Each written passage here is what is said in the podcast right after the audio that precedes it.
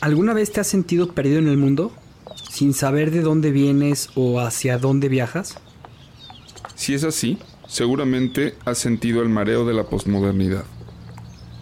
Una época confusa en que los valores y tradiciones del pasado se desintegran. Y se reconstruyen para llevarnos hacia un mundo desconocido. Yo soy Juan Pablo Lorriaga. Yo soy Javier Leuchter. En este podcast hablaremos de las preguntas que te haces todos los días. Acerca del mundo, la historia, las relaciones y sobre ti mismo. Esto es Náufragos. Una guía para el navegante postmoderno.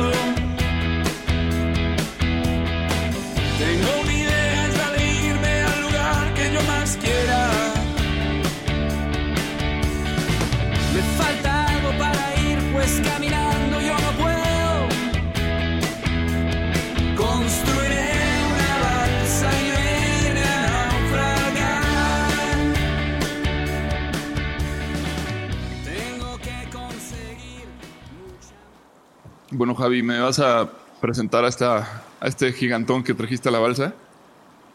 Pero gigante de, de persona y de corazón y de, y de tipazo. Se llama Jorge Osuna Ballí. Yo lo conozco como Osuna. Así es como. Mide, nada más para que te imagines, mide 1,97. ¿Sí? ¿97? 93, 93. Ah, 1.93, 1.93. Es que me confundí con que Juan mide 1.87 y yo nada más mido la hermosa cantidad de 1.68. Entonces, pues bueno, soy la mitad de ustedes. Y aparte de alto, pues corpulento. Parece Oye, sí, jugador no. americano. No les digas cuánto peso, Javi, porque se hunde la balsa, no manches. No, por eso, por eso decidimos poner a George este, a- a- eh, balanceando la balsa. Pero no, no, la balsa aguanta eso y más, Jorge, aguanta eso y más. Este, pues estoy muy contento, Juan, de traer a una personalidad como Jorge. La verdad es que eh, tengo la fortuna de conocer a Jorge a través de, no lo conozco en persona, sí, simpáticamente, pero lo conozco a Aún. través de, de, de, pues, WhatsApp y del teléfono. Este, Jorge, cuando hicimos un documental de Yair, a la que le pedí la, la primera opinión fue a Jorge y él me dio una opinión pues bastante crítica y padre del documental que me ayudó mucho. Pero lo voy a presentar, mira, Jorge Osuna, Osuna Ballí eh, es coach ontológico transformacional y, es, y empresarial. Es socio fundador de Trayecto Zenit, empresa de coaching, talleres y cursos para las organizaciones. Y él ha apoyado a más de 5.000 personas a descubrir y alcanzar sus propósitos y ha impartido más de 300 entrenamientos dentro y fuera de México. Fue algo impresionante, es que fue capitán del equipo de borregos salvajes de fútbol americano y por eso dices que tiene cuerpo de futbolista, pues sí, sí lo tiene, pero de futbolista americano, es un, es un, eras linebacker, ¿va? A la cerrada. Juega cerrada, para pararte, no juegues. Eh, bueno, este, durante la época dorada, que es eh, algo que es impresionante, es que ganaron seis campeonatos al hilo con, con Jorge. Fue seleccionado, seleccionado nacional en tres ocasiones y miembro del equipo ideal de los tiempos del TEC de Monterrey, o sea, básicamente es un salón de la fama. Y vive en Monterrey, Nuevo León, con su esposa Mónica y con su hija Alesa. Eh, y la misión de Jorge, que me encanta porque la tiene muy clara, pues por eso es coach y por eso es la persona que es, es ser una posibilidad y una herramienta para que otros seres humanos alcancen su sueño a través de la transformación personal. Jorge, bienvenido a la balsa. Bienvenido, encantado de, de tenerte aquí y pues creo que va a estar, va a estar bueno porque hay temas de temas, intereses en común, digamos. Sí, muchas gracias. Ahorita Javier antes de entrar al aire decía que está emocionado tener esta charla. La neta yo también. Tengo toda la semana así como saboreándomela. Me encanta platicar de estas cosas. Este, y, como le dije a Javi otro día que, que, grabamos un live, este, si supiéramos que no hay nadie escuchando, no me importa. O sea, es- esto, yo vivo para este tipo de charlas. Me encanta, sobre todo con personas como ustedes, que les gusta este tema y que le saben bastante. Eh, por supuesto que una parte es como pues, compartir lo, poquito o mucho que pudiera saber, pero también me interesa mucho escucharlos ustedes y enriquecerme mucho ahorita en este ratito que vamos a estar platicando. Excelente, pues Encantado, este, y pues sí, yo, yo, yo a ti te conozco pues de referencias de, Javier, mucho me, ha platicado de ti y pues creo que entre los temas en común que nos interesan está el cine, que ustedes mm. pues tienen este sus, su podcast en el que hablan de películas, este, son muy, muy fanáticos del cine hollywoodense y pues está, está muy bien, yo también soy, a mí me gusta mucho, no soy tan conocedor tal vez como como, como ustedes del cine de Hollywood, pero este, creo que vamos a poder eh, eh, entendernos bien en, varios aspectos, ¿no? No, y además a mí el tema que me interesa platicar con, con, Jorge, que tiene que ver pues, con el cine y que tiene que ver con la vida diaria y con el con, con cómo, cómo aterrizamos nuestra forma de vivir eh, y muchas veces eh, cuando leemos una historia, leemos un guion o, vemos una historia en una película, como que decimos, eso es a mí lo que me interesa, o sea, es lo que me, cuando juegas un videojuego, que esto del desenlace, y pues tiene que ver con un libro que a Jorge le, le, le, gusta mucho y que, que, a mí también me gustó mucho hace muchos años que lo leí. De hecho, no lo leí para este episodio, pero bueno, hice, hice mi tarea. Eh, se llama El Camino del Héroe de Joseph Campbell, ¿no? El, héroe de las mil caras. El, héroe de las mil caras. Sí, pero que es el, que habla de. Sí, sí todo el mundo dice el camino del héroe de Joseph Campbell y, luego lo, saben que es este libro, ¿no? Pero el, nombre oficial sí es El héroe de las mil caras. Sí, sí, sí, y es justamente porque pues tantas partes, ¿no? O sea, es, es, una historia. O sea, Campbell lo que hace es de alguna forma aterrizar la estructura eh, fundacional de este mito, que es un mito muy antiguo que no pertenece a un lugar, sino que está en todos lados. Y pues de alguna forma cuando te, clavas en, deconstruirlo y en, sacarle las piezas claves, pues este, descubrimos que, que pues es la historia de, todas las mitologías, ¿no? desde la mexica tolteca, este, griega, eh, romana, lo que quieras, o sea, está en todos lados, ¿no? Esta, esta, esta estructura. Y pues también de esa estructura se ha servido mucho, mucho Hollywood para, para pues, el, el guion, ¿no? Básicamente la construcción del guion. Esto, además, bueno, creo que eh, perfectamente se, se, mm, combina con la estructura aristotélica este, pues en la tragedia griega todo esto estaba muy presente eh, y, como que bueno, de alguna forma Campbell lo, que hace es aterrizar este, pues, pues estas ideas en este libro eh, tan emblemático. ¿Por qué te interesa tanto el, tema del camino del héroe, Jorge? Pues, o sea, ha estado así como presente en varias partes de mi vida, pero de entrada yo, yo aprendí de la existencia de este, de este libro, de esta estructura, de este autor, eh, viendo documentales de Star Wars, porque eh, yo soy de los que, como, como Javier ya sabe, de los que me clavo con alguna historia y me clavo a fondo. O sea, platicamos la otra vez de cómo, o sea, yo soy de los que, eh, por ejemplo, super fan de, de, Game of Thrones, veía un episodio en vivo cuando, cuando salía y luego los siguientes 3, 4 días me echaba horas y horas de podcasts y de, reviews y de cosas así, pero no nada más así como, ay, ¿cómo estuvo el episodio? Bueno, malo, este, que si buena dirección, mala actuación, que si la iluminación y los efectos especiales, sino como todo el mito detrás. Los personajes, qué los mueve, por qué se movieron para acá, por qué este personaje tomó esta decisión, o sea, esa era la parte que me encantaba. Y, así es como a mí me gusta consumir las historias. Y Star Wars pues es una de las historias que más me ha llamado desde chiquito que veía en Canal 5 las, el, el, domingo de cine permanencia voluntaria, me echaba las tres seguiditas, este, me encantaba desde chiquito y, me siguió gustando, entonces eh, tratando de consumir más y más y más acerca de eh, no solo la historia, sino la historia detrás de la historia, ¿no? de, de cómo la creó George Lucas. En algún momento, en algo escuché o algo dijeron, algo así de que bueno, es que George Lucas se basó en la estructura del camino del héroe de Joseph Campbell para poder crear esta historia. Y para mí fue así como un foquito, ¿no? De qué, qué es eso, de, de, qué están hablando. Y entonces ya investigando un poquito más, eh, fue cuando descubrí que existía este libro fabuloso eh, de, de, 1949 en donde eh, este, esta persona este, que se especializaba en estudiar las mitologías de todo el mundo y sobre todo el, del mundo occidental, había encontrado que había una estructura que todos los mitos y leyendas eh, a lo largo de la historia de la humanidad seguían. Y para mí fue así como, wow, quiero saber más de esto, quiero aprender. Y la verdad es que la primera vez que lo intenté, y lo intenté, porque no lo acabé, la primera vez que lo intenté leer se me hizo densísimo. Estaba como relativamente chico y, y no estaba tan, eh, pues tan madura, mi, siento yo, mi, mi, habilidad de comprender y así. Entonces fue así como que lo dejé. Uh -huh. Pero luego pasó el tiempo y escuchando un podcast de, o sea, estaba muy familiarizado con la estructura, con el camino del héroe, con todo. Este, además, el que me entrenó como coach eh, hablaba mucho del camino del héroe como una herramienta para el coaching. Entonces era algo que tenía muy presente.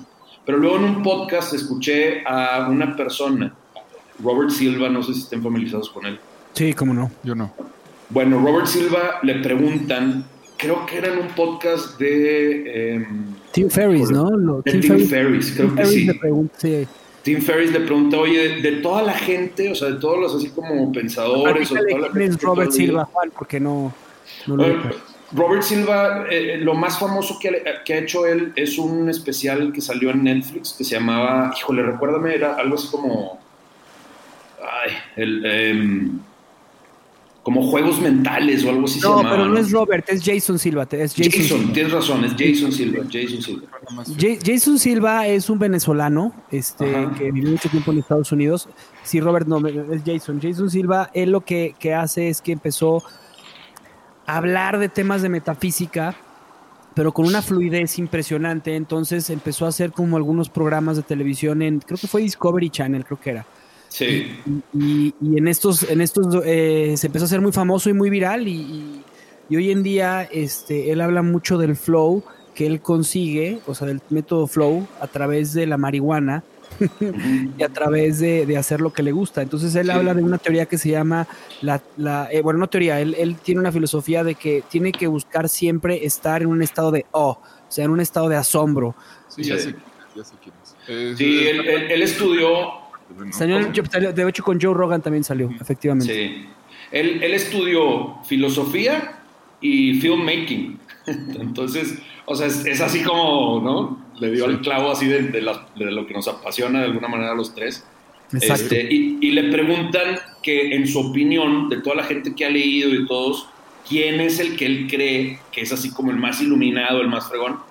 Y, y dijo eh, Joseph Campbell. Dice, yo no he leído a nadie más que haya entendido al ser humano y entendido como el funcionamiento del ser humano como Joseph Campbell. En ese, literal, apagué el, el, este, el podcast y dije, ya, déjate de hacer güey, y, ahora sí termina el libro. Entonces lo retomé y ahora sí sentí que, ahora sí tenía así como el, desarrollo y la capacidad para entender el libro desde un lugar totalmente diferente y, y ahora sí lo disfruté como nunca, este, lo, o sea, me lo masticaba, era igual, ¿no? O sea, leía un capítulo y luego investigaba acerca de eso, y luego empezaba a aplicar lo, lo, que aprendí en el libro, lo empezaba a aplicar en mis sesiones de coaching, en mis cursos, entonces logré como incorporar un poco más el, eh, todo el, pues, pues sí, la, carnita del libro. Sí, sí, es, bueno, para mí también fue un, todo un hito en mi carrera cuando, cuando estudié cine, este, pues fue un libro que por todos lados me lo topé, este, con, especialmente con un profesor que se llama Pablo César, este, que tenía como mucho este, este rollo. Y, y, pues se comentaba en muchas clases y así, y, y, y pues sí, me, me, fui enamorando, lo, lo, relacioné con el tarot y como que tenía, mm. tiene como este aspecto muy también metafísico, sí. este, pero eh, pues es un, un, libro que me ha acompañado. Después, conforme fui aprendiendo más de guion, este, pues te das cuenta que todos los métodos de los guionistas famosos de, de McKee o de Sid Field o este que, son así como los, los antiguos este, gurús del guion, este, pues es, es, básicamente el camino del héroe, pero después llega este Blake Snyder que hace el Save the Cat, que es, es el, camino del héroe simplificado y, hecho receta de, de, pasteles, ¿no? Este, y es increíble, o sea, cómo lo, lo, simple que es, lo simple y lo, lo, lo, conciso y cómo puede estar realmente en todas partes.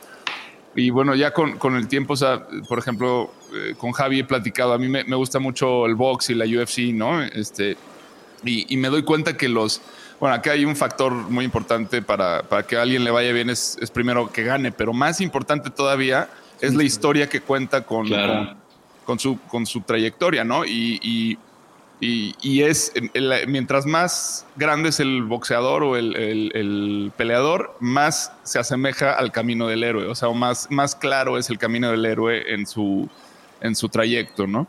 O sea, no, no, eh, es difícil que alguien que gana todo el tiempo te caiga bien o, o, o simpatices con él al nivel de, de pues, no sé, Mohamed Ali se me hace como la, la, historia más emblemática de esto, que es alguien que va a dar a la cárcel por sus ideales, por el tema de, de la paz y no, no, buscar la guerra y luego este, sale de la cárcel y se enfrenta a, a la, al reto más grande de, de, su vida. Bueno, o sea, es, ese es el camino del héroe más claro que, que, que yo haya visto, digamos, en la vida de alguien pero eh, si le rascas en todo, eh, eh, pues en, en todas las, las, vidas de la gente que de alguna forma tiene un atractivo que no puedes explicar, de esa gente que llama la atención y que cuando hace algo se convierte en noticia y así es porque de alguna forma ya pasó por, por, por este camino, ¿no? Este, entonces sería, sería interesante pues empezar a platicar de, de, de, cuáles son esos puntos, ¿no? O sea, por dónde, por, cómo es ese camino. A mí nada más me gustaría dar el contexto de quién era Joseph Campbell, porque me parece una persona sumamente interesante su vida, o sea, como, como lo que fue él. Eh, él, él, pues era un, exactamente una persona que se dedicó a estudiar religión, a estudiar este, la parte de culturas, pero algo que fue impresionante es que eh, desde muy chico él tenía una facilidad para correr y se convirtió entre los hombres más rápidos del mundo en cuarto de milla eh, para la universidad y es como consigue la beca para poder entrar a, la, a Columbia, ¿no?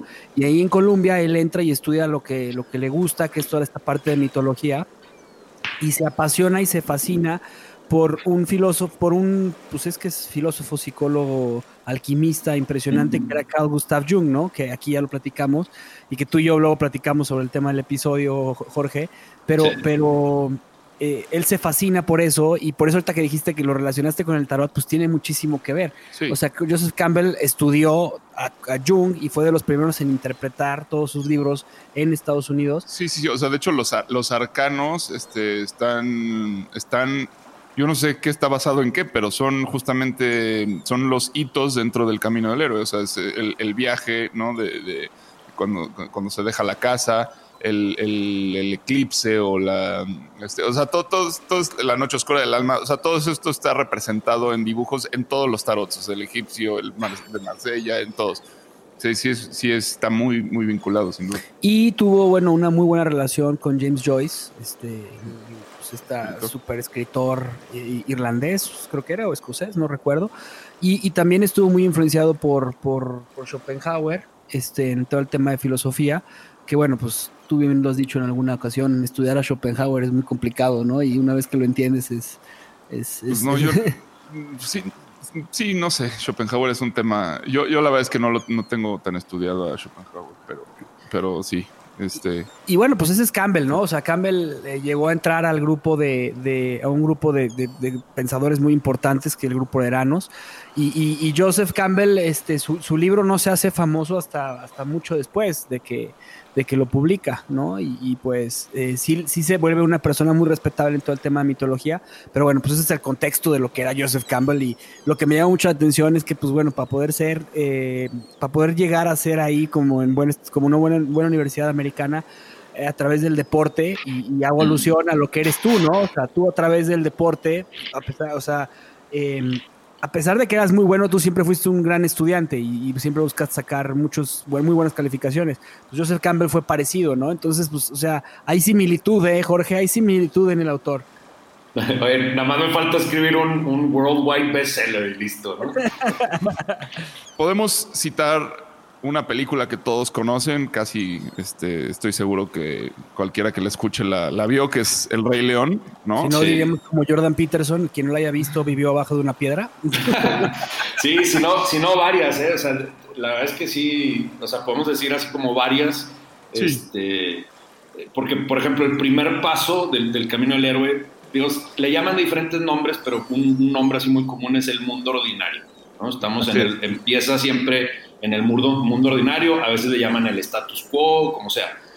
Pero Sí. a mí se me hace muy fácil de representar en las películas animadas de Disney, porque casi todos los musicales, sean de Disney o no, la primera canción es una canción que le llaman el Happy Town, ¿no? el, el pueblo feliz. Y siempre en esta canción está muy claro, está lo, de lo que está hablando la canción es del mundo ordinario. ¿no? O sea, en- literal en, en El Rey León es... eh, la- Nazi Exacto. Venia. o sea, el, el Circle of Life de lo que te habla es mira este pueblo feliz en el que vivimos, en donde todos vivimos en armonía y presentamos al, al- al nuevo rey y así. En, por ejemplo, en La Bella y la Bestia, eh, el, el Happy Town, la canción de Happy Town es cuando la Bella va caminando por todo el pueblo y, y- y El vas- libro. Ajá, vas- va ella leyendo el libro y vas conociendo al, al pueblo. En La La Land, el Happy Town es literal cuando están en, en la, o sea, la primerita canción donde están en, la, en el freeway y, Sí. y cantan acerca de Los Ángeles. Este, y así, ¿no? O sea, en, en muchas películas, en Moana es eh, la canción que canta el papá principalmente, donde habla de la isla. Y entonces lo que te están presentando es el mundo ordinario antes del conflicto. ¿no? Así está el mundo ordinario, todo está, todo está muy en paz, todo está tranquilo. Este, y ese es el, el primer paso del camino. Así es. Yo, yo quisiera ah, de una vez dar un- una especie de disclaimer, no es un disclaimer, pero bueno, algo así. E- Es, decir, este no es el único tipo de relato que existe. No, eh, es, es sí el relato más popular. Y estamos hablando de un relato, al final de, de cuentas. O sea, esto no, mm, eh, eh, esto que Campbell nos señala es como la estructura de- del relato este, que nos, nos es eh, propio a todos, digamos.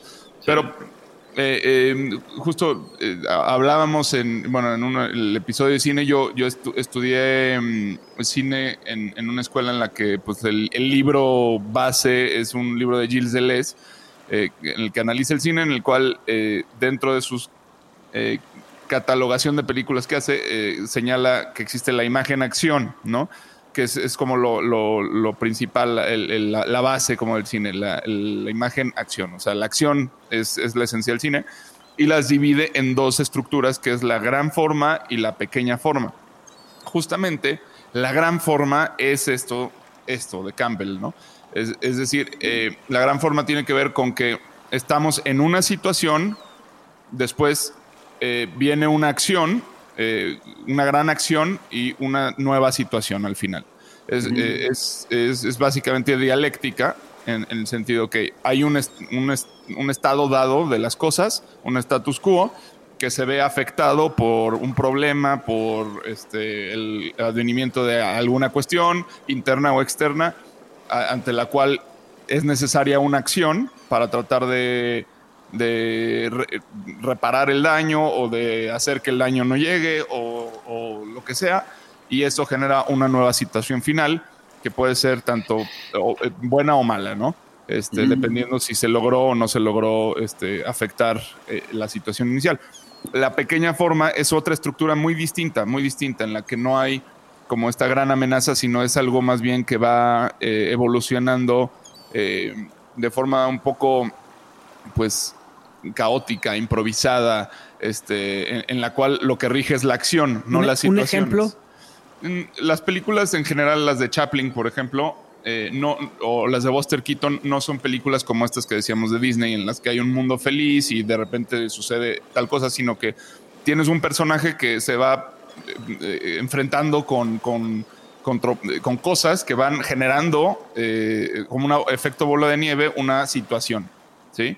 O sea, esto, por ejemplo, en, en el cine de, de los 60 se llamaba el Screwball Comedy, que era eh, pues, los hermanos Marx, este, era, pues sí, eh, eh, todo, todo lo que hacía este Howard Hawks, que e, era un cine como de, de, de accidentes, ¿no? Que, que, un accidente va haciendo, eh, generando una situación y esa situación no, genera un nuevo accidente y va cre creando este efecto bola de nieve que puede derivar en cualquier parte. Pero no, no representa una acción voluntaria de un héroe, de un protagonista este, que, que busca cambiar las cosas. Entonces, el, el, camino del héroe es justamente eso, ¿no? O sea, se presenta, es un, un, un, un, lugar feliz, un lugar estable, un lugar que tiene su status quo, en el cual de pronto sucede algo, ¿no? Uh -huh. que, que, que, va a detonar el, el, que se active un poder dentro de un, ser humano común, que, que, está llamado a ser el héroe.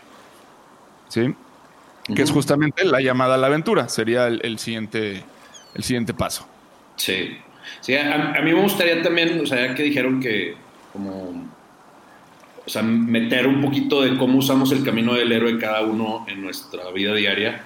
Uh -huh. eh, o sea, para mí es una estructura súper poderosa a la hora de que doy coaching o que estructuro, por ejemplo, lo, o sea, si voy a armar un, un curso, un entrenamiento, me agarro, me pesco de esta estructura también para ir guiando a la persona o al grupo de personas. Este, y este, o sea, el llamado a la aventura se me hace poderosísimo en ese sentido, porque todo mundo en algún momento tenemos ese llamado a la aventura, ese, ese llamado a salirnos de nuestra zona de confort, a ir a esa zona de riesgo. Este, hace ratito hablábamos de eh, Jason Silva, y cuando él habla del flow, el flow ocurre ahí, en la zona de riesgo, en la aventura. Es, este paso se me hace genial, bueno, todos en realidad, este paso se me hace genial en cuanto a eso o sea, llevo a la gente a que encuentren cuál es tu llamado a la aventura, qué es lo que te está empujando, llamando a salirte del mundo ordinario, a, ir más allá de lo que conoces, de lo que sabes, a explorar este, tu crecimiento personal o el crecimiento de este equipo. Entonces, y ese, o sea, hablando de a nivel coaching o a nivel personal. Este... Sí, que, que, que, por ejemplo en el Rey León sería ese primer momento en el que Simba, cuando ya se dio cuenta quién es, más o menos, que, que es el heredero de, del reino y todo, se le, se le, da por irse al cementerio de elefantes, ¿no? Este, sí. Como ese paso que, que, es el que empieza a desencadenar un, un, un montón de situaciones. O en sí. Matrix, por ejemplo, cuando Neo eh, este, recibe la llamada ahora sí de, de, de, de tienes que salir de la oficina porque te van a y entonces pues en, empieza como a esta, esta situación eh, difícil y va siguiendo el conejo sí. blanco hasta que llega a la ventana y de repente se arrepiente y lo, lo atrapa, ¿no? Y es, es ahí en, en, donde empieza esta parte muy interesante. O sea, eh, está muy marcado en el, en, el, en el, cine lo que sucede, pero también sí, está muy marcado, como dice Jorge, en nuestra vida. Sí. O sea, a mí sí me gusta aterrizarlo a, también a lo, que, a lo que a veces nos pasa porque pues a veces vivimos nuestra infancia de una forma, eh, los que tenemos la fortuna de tenerla así, pues de cierta forma el mundo feliz, el mundo ordinario, ¿no? Sí. Hasta que llega un momento en tu adolescencia en donde pues entonces empiezas a, a enfrentarte, a cuestionarte, como en el libro del el mundo de Sofía, este libro de, de, de filosofía para domis, sí. en donde la, la, la, la, niña de 13 años empieza a enfrentarse a, a, a estas preguntas y estas cuestiones que empieza ahí en la llamada a la aventura, ¿no? Sí, Blake Snyder, este cuate que les decía del Save the Cat, es, es, ha sido ah, tan exitoso porque justamente como que desmenuza estos pasos. Justo en el mundo ordinario agrega algunos elementos, ¿no? Primero es, eh, es lo que él llama el setup, ¿no? O sea, sí. el, el, el, cómo está dispuesto eh, las cosas. Después dice eh, el theme stated, o sea, el, el cuando haces un, un, El tema es... El statement, o sea, eh, es decir, toda película trata de algo y en, en, en al principio, en los eh, cinco minutos iniciales, a, a, los cinco minutos tienes que decir de qué se trata. Es sí. decir, alguien va a decir algo que va a dejar claro eh, hacia dónde va, cuál es la apuesta, ¿no? Y él lo menciona así tal cual, como una apuesta. Es una apuesta y esta apuesta de eso se trata de subir los stakes, o sea, sí. de, de irle, irle, echando, este, pues cargando de valor este asunto, poniéndolo en entredicho, ¿no? O sea, ¿se va a lograr o no se va a lograr? Y en el minuto 12 él dice, ahí es donde llega el catalizador, que en este caso es la llamada a la aventura. Entonces, algo sucede, algo se rompe en ese mundo que, genera el advenimiento del segundo acto, así le llama él, que en este caso, pues, eh, Es, es, es, el rechazo de la llamada, ¿no? Es, es un periodo como medio muerto dentro de la historia que en la que el héroe está eh, dudando de sí mismo, dudando de lo que tiene que hacer, este, eh, todavía no, no termina de abandonar el mundo anterior ni de entrar en el nuevo.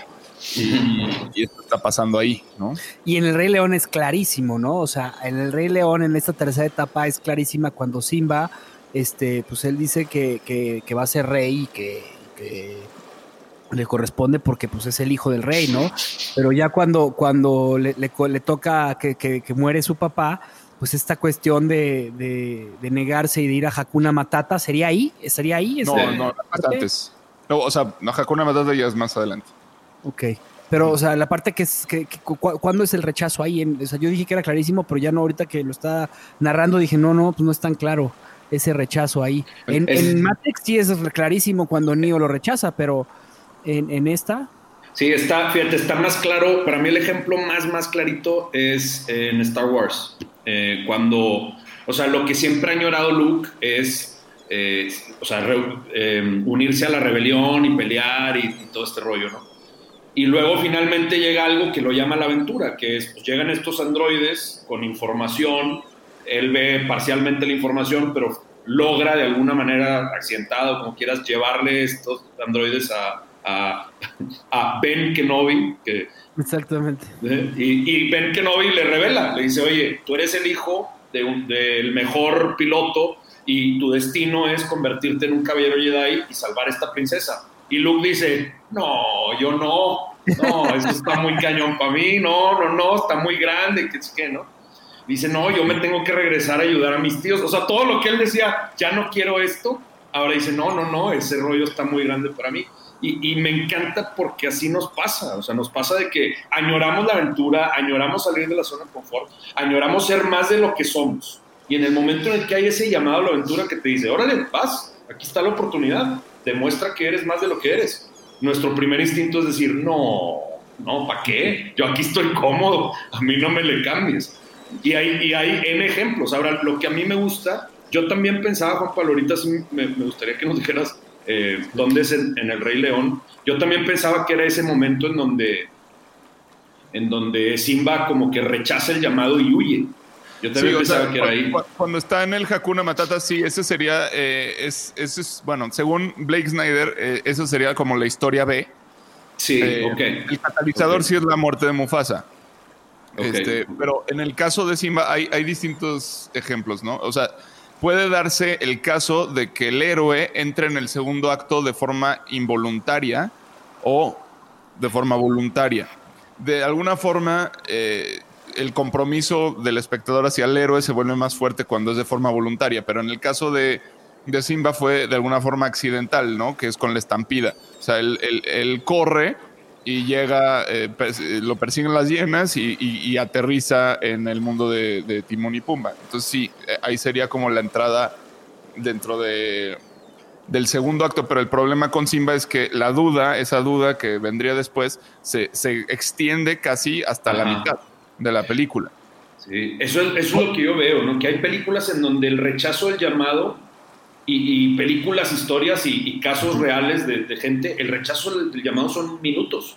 O sea, sí. es como esa duda momentánea. Y hay veces que el rechazo del llamado dura años. Sí, ¿no? porque Pero, justo tiene que ver con, con que, que, si, si fue o no voluntaria. En el caso de Simba no fue sí. voluntaria. O sea, él corrió, huyó y, y aterrizó en el segundo acto.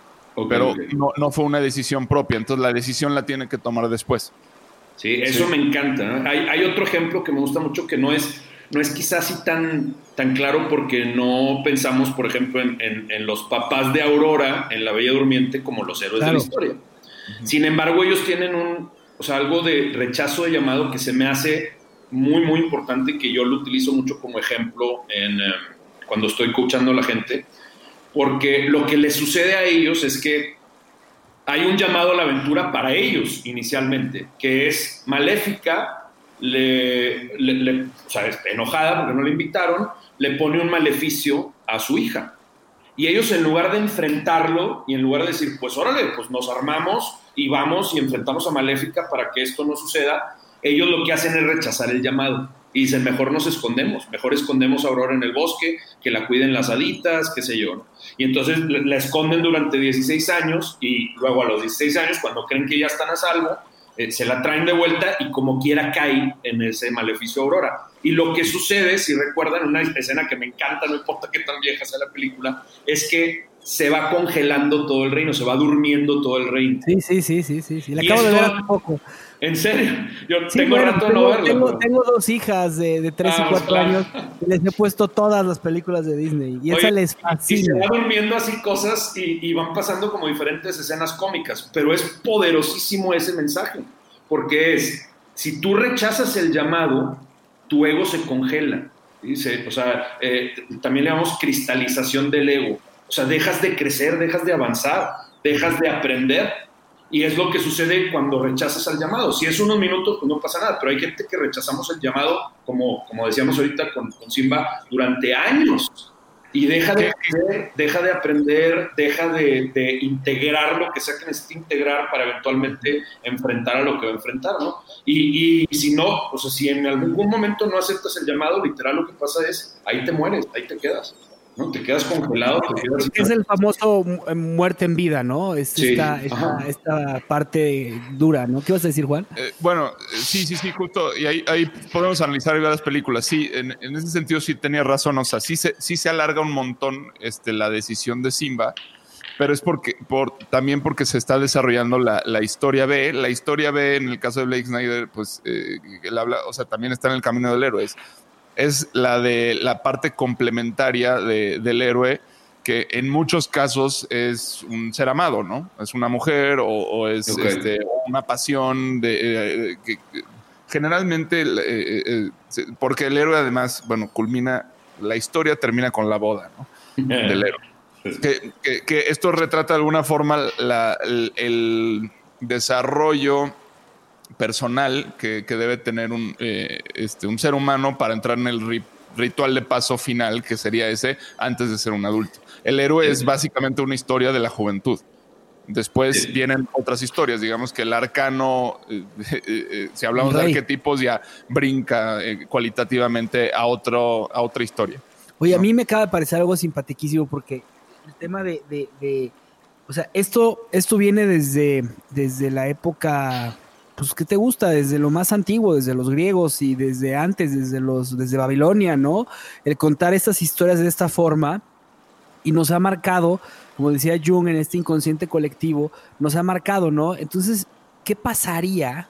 Eh, y está interesante, si eh, en nuestra vida, porque lo acabas de decir, tú que a muchísima gente estás entrenando y capacitando y, y, guiando de cierta forma, eh, pues ellos ven representado el camino del héroe gracias a tu forma de ayudarles, pues algo muy sencillo, ¿no? Dicen, sí, cierto, o sea, mi vida fue un color maravilloso hasta que me pasó esto, me, me enfrenté con mis miedos, lo rechacé, me deprimí, casi me muero, casi me meto un balazo y entonces recibí, eh, eh, llega el cuarto punto que, que ahorita lo vamos a platicar y luego ya vienen los siguientes puntos, pero pues todo esto se puede reescribir, ¿no? O sea, podríamos hacer, o sea, lo que viene del mundo podría ser diferente, o sea, en nuestra vida diaria las cosas podrían cambiar, o sea, lo que me gustaría luego platicar de ese tema porque está interesante, ¿no? Sí, sí, sí. sí o sea, está interesante que todas las vidas de los seres humanos se adaptan perfectamente a esto y, y lo vemos, pues sí, lo vivimos con, con, nuestras películas de Disney ahorita, desde que nuestros papás tienen uso de razón, pues desde 1950 estas películas, ¿no? Blancanieves, este,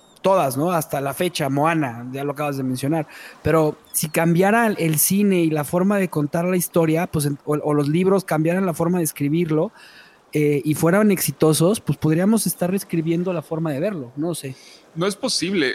un tema es que no puedes inventar nuevas historias. O sea, eso, eso ya es algo, un hecho comprobado. No sé cómo está comprobado, pero, pero eh, hay 64 posibilidades de historias. O sea, esto, el, el I Ching, por ejemplo, lo tenían claro los chinos, ¿no? Lo pusieron ahí en, en este en su, en su oráculo antiquísimo, en el que dicen, o sea, solo es posible esta, este número de combinaciones que coincidentemente tienen que ver con el ADN y la cantidad de, combinaciones posibles. Este, y es muy, es muy raro, pero nadie ha podido inventar una nueva historia. No es posible. O sea, hay distintas formas de contar las historias, que en eso está pues, lo que decía al principio, está la gran forma y la pequeña forma, pero de alguna manera, este, siempre, siempre eh, entramos en el arquetipo, y en, los arquetipos, ¿no? O sea, y, y, a mí me parece muy valioso esto, esto que dice Jorge. Yo les voy a contar una historia personal. O sea, yo en mi, en mi trabajo con mi psicólogo, o sea, cuando estaba tratando temas míos este, sobre pues, no, no, es, no es coaching, pero pues era, yo estaba analizando situaciones personales de por qué me sentía de determinada forma. Este, vi la película de Excalibur, que para mí el, el, el, Rey Arturo es una de las historias, yo creo que es mi, es mi historia favorita, sin duda. Yo, sí, sí, es increíble. Esto. Este, pero bueno, tenía mi referencia del Rey Arturo, pues era la de Disney, que, que, Buenísima que es mi favorita. pero luego vi Excalibur y me impactó muchísimo porque yo, mi identificación inicialmente pues era con, con Arturo, mm. era el que me gustaba y era el como, como, me sentía identificado, pero luego veo esta y me identifico con eh, Parcival, ¿no? Que es este caballero. Ah, y luego Lancelot también. Lancelot en algún momento, como dije, Lancelot está chingón, este, pero realmente el, que más me definía era Percival, que era este caballero que, es el último que queda eh, buscando el santo grial. Eh, y, cuando finalmente lo encuentra es el que tiene que regresar a, a, ver a Arturo, que está vuelto loco por los hechizos de Morgana, y le dice, ten, toma, el, este, este es el, santo grial, y ya nunca sabe si eso no es real, ¿no? Y entonces hace que, Arturo como que vuelva a la razón y, se recupere. Entonces, para mí, ese, ese símbolo que, no nos vamos a meter en este tema, pero es súper rico, o sea, porque tenía mucho que ver con el hecho de que para mí realmente Arturo no era yo, sino eran mis padres. Arturo representaba mi reino, ¿no? Que era mi familia, que de alguna forma eh, se rompió en algún momento con el divorcio de mis papás, se desintegró mi familia y yo me sentía como este buscador del Santo Grial que reuniera a, toda la familia y la hiciera sentir este, nuevamente unida y, pues finalmente no, no, encontraba el Santo Grial por ningún lado y, el, el, mensaje al final fue, o sea, es justamente, te lo tienes que beber para volver tú a ser Arturo. O sea, al final de cuentas todos están vinculados, ¿no? O sea, tú tienes que ser Arturo. Arturo es el que tiene que volver así. Y Percival y, Dios y todos ellos son lo mismo, ¿no? Y entonces justamente la película en el momento en que Arturo bebe el, del grial, que te digo, no es ni, no es real, o sea, no es real, está como en un mundo entre el sueño y, la realidad y, y, Merlín es el que de alguna forma hace que todo esto pase cuando lo, cuando lo bebe en, su, en este espacio que quién sabe dónde es, este, Arturo retoma su fuerza, recupera su vigor y le dicen es que you are the land, le dice Perceval, ¿no? Acuérdate, tú eres la tierra. Y, y en ese momento pues como que, como que todo se une eh, de vuelta. Entonces, el viaje es, es, es, como que son los arquetipos, o sea, eh, por un momento eres uno, por eh, otro momento eres, eres otro, que sería Lancelot, ¿no? Que es el que traiciona a Arturo, pero realmente no lo traiciona, sino que, pues así son las historias, son enredadas, son complejas. este, y, y, todo esto puede ser como simbolizado y aterrizado cuando entiendes eh, pues la estructura desde la cual está hecha y, puedes ser partícipe de un montón de, actores dentro de las historias, ¿no? Sí. Ahí, Juan Pablo, te, adelantaste al, pero está interesante y me gustaría así como reflejarte esto, eh, al acercamiento a la cueva interior. Porque ahí es donde te, te topas con tu lado más oscuro y lo que haces cuando vas a ese lugar y atraviesas, o sea, enfrentas tu sombra y lo atraviesas, es rescatar a tu papá de ese lugar. Ah, así lo dice el, mito, ¿no? O sea, rescatas a tu papá y lo, he platicado con Javi, este es eh, Pinocho yendo al, estómago de la ballena y rescatando al papá de ahí. Porque, lo, o sea, en la superficie parecería que sí, que, tu viaje era eh, Percival yendo a buscar el, Santo Grial para poder eh, rescatar a a, tus papás, ¿no? O sea, para, poder hacer que se unan otra vez tus papás.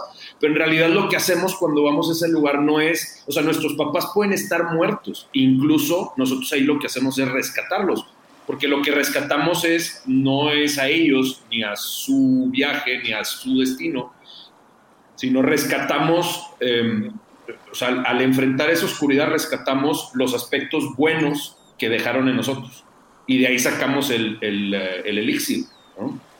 O sea, de sí, enfrento la oscuridad de mi papá y de mi mamá y de mis antepasados, pero encuentro dentro de eso lo que vale la pena ser rescatado y, lo, y la fuerza y la energía y el poder adentro de mí que me va a ayudar a seguir adelante y sobre todo a no repetir la misma historia que ellos. Entonces, si Claro. tú realmente trabajaste eso y conseguiste el Santo Grial, no es que ahora tú eh, hiciste que ellos se, se volvieran a juntar, No, no, sino no. que tú pudiste trascender eso y ahora tú sí puedes tener una relación como sea que tú la elijas tener y no estás condenado a, a repetir la misma historia porque sí te enfrentaste a eso, ¿no? Que sí lo atravesaste, lo hiciste consciente, lo trabajaste, etc. Sí, y nos estamos saltando un paso. Sí, sí, te digo, nos adelantamos porque, porque se prestaba y porque Pero- se pero- el, primero, de- el prim- el primero es el mundo ordinario, el segundo es la llamada a la aventura Y el tercero es el- el rechazo a la llamada. el El rechazo rechazo a la llamada y el cuarto es El cuarto. el encuentro con el maestro. Que Sí. ese es, es a mí, para mí de las historias, en todas las historias, ese es el que a mí más me gusta. Cuando. Cuando, cuando, cuando te encuentras con el maestro, o sea, eh, que, que en el caso de- del Rey León, pues bueno, viene siendo Rafiki. Rafiki, que le pone tres cachetadas y da Anta tres esa golpes. escena, qué bárbaro, también. Genial. Genial. Ra- Rafiki, en el caso del, del rey Arturo, bueno, pues es Merlín constantemente. En el Eh, caso de Star Wars es Yoda. Sí. En el caso de Es Yoda, Yoda más adelante y acá el inicio es Obi-Wan.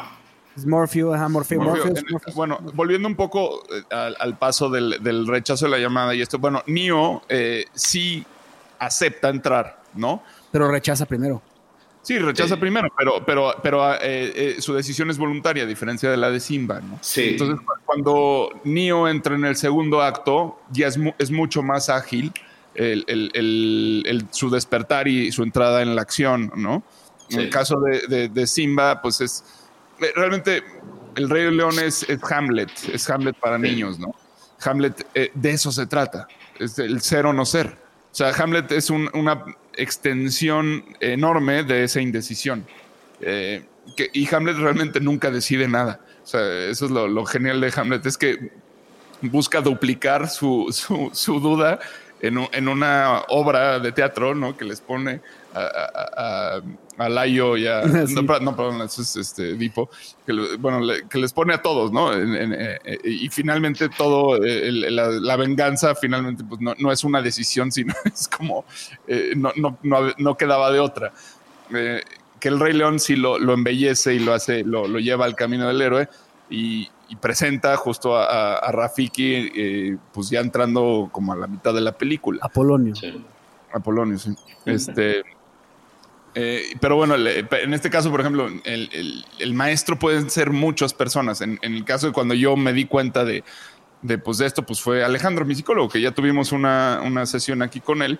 Este, pues él, él fue el que me, me guió para entender justo esto que me acabas de decir. O sea, no, no se trata de, o sea, no se trata de, de que recuperes este, a, a tu familia y que tu familia vuelva a estar junta. O sea, ese es como tu, tu ideal Tu Eh, utopía. tu utopía, pero, pero es una utopía emocional o espiritual en la cual tú tienes que darte de beber de ese cáliz para darte cuenta que tú eres Arturo, ¿no? Mm. O sea, que sí eres Arturo y que todos los, los personajes que están ahí son para Arturo. O sea, es como... eh, y, es- y es bellísima esa historia, ¿no? Porque todos son uno, al final de, de cuentas.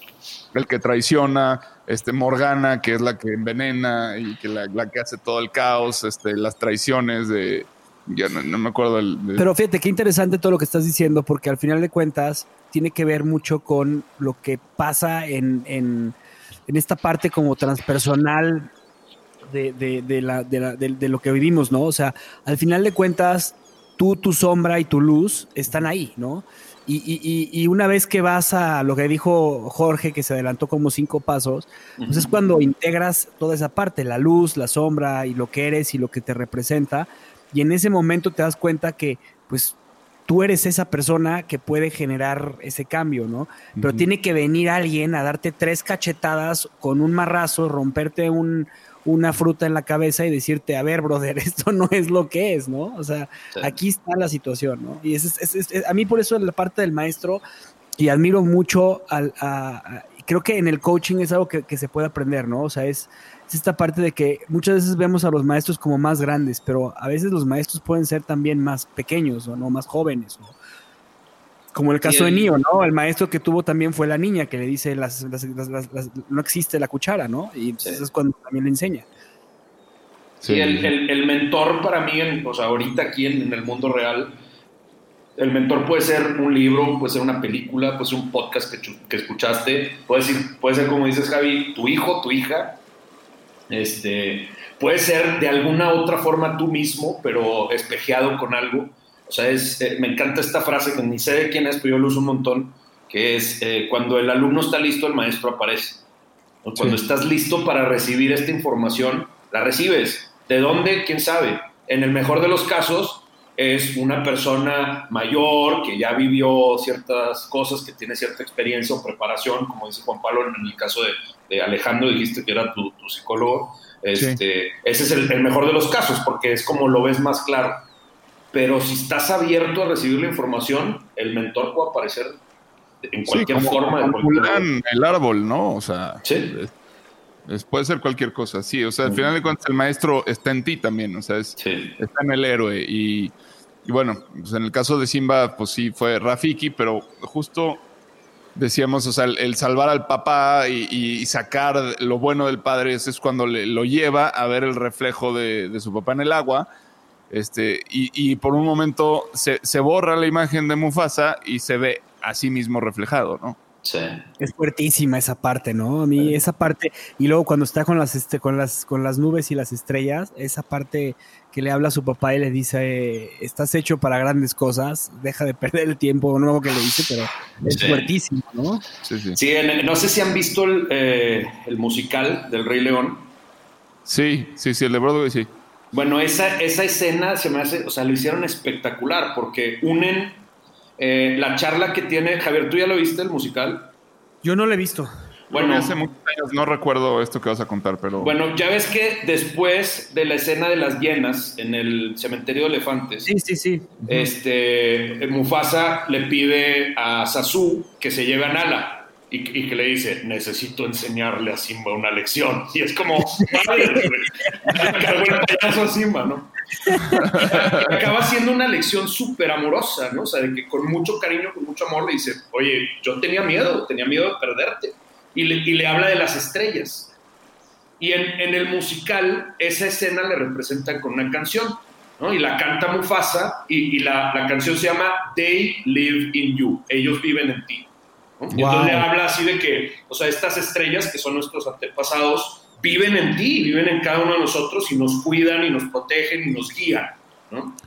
Sí, Entonces, el camino creo, al, final, al final de cuentas tiene, es el camino de la espiritualidad. Yo, yo creería que, que- que va por ahí la cosa. O sea, Sí. no, no es solo un relato de, de- o sea, es que es muchas cosas. Es como cómo, cómo llegas a la adultez, como, o sea, pero esas son como las superficies. Pero en el fondo, lo que trata de decirte es cómo nace la espiritualidad en, en ti y que tiene que ver con esto que estás diciendo, que es cómo eh, el afuera y el adentro están eh, intrínsecamente unidos, ¿no? Este, no, no- hay tal cosa como exterior e interior, o sea, todo, todo es lo mismo cuando, cuando avanzas en este camino. Sí, sí, sí, está genial. ¿no? Y, luego te digo, en, en el musical, esta otra escena con Rafiki, eh, lo que hace Rafiki es retomar esa canción, pero en lugar de cantar They live in you, ellos viven en ti, canta He lives in you, él vive en ti, cantándose la Simba hablando de Mufasa. Pero es la misma canción, con mismo, o sea, todo igualito, nada más cambiándole eso, ¿no? Y en, en lugar de decir, ellos te cuidan, dice, él te cuida. Y luego cuando la canción está así como lo más arriba, en lo más alto, ahora es Simba el que le empieza a cantar y en lugar de decir He lives in, in you, él canta He lives in me.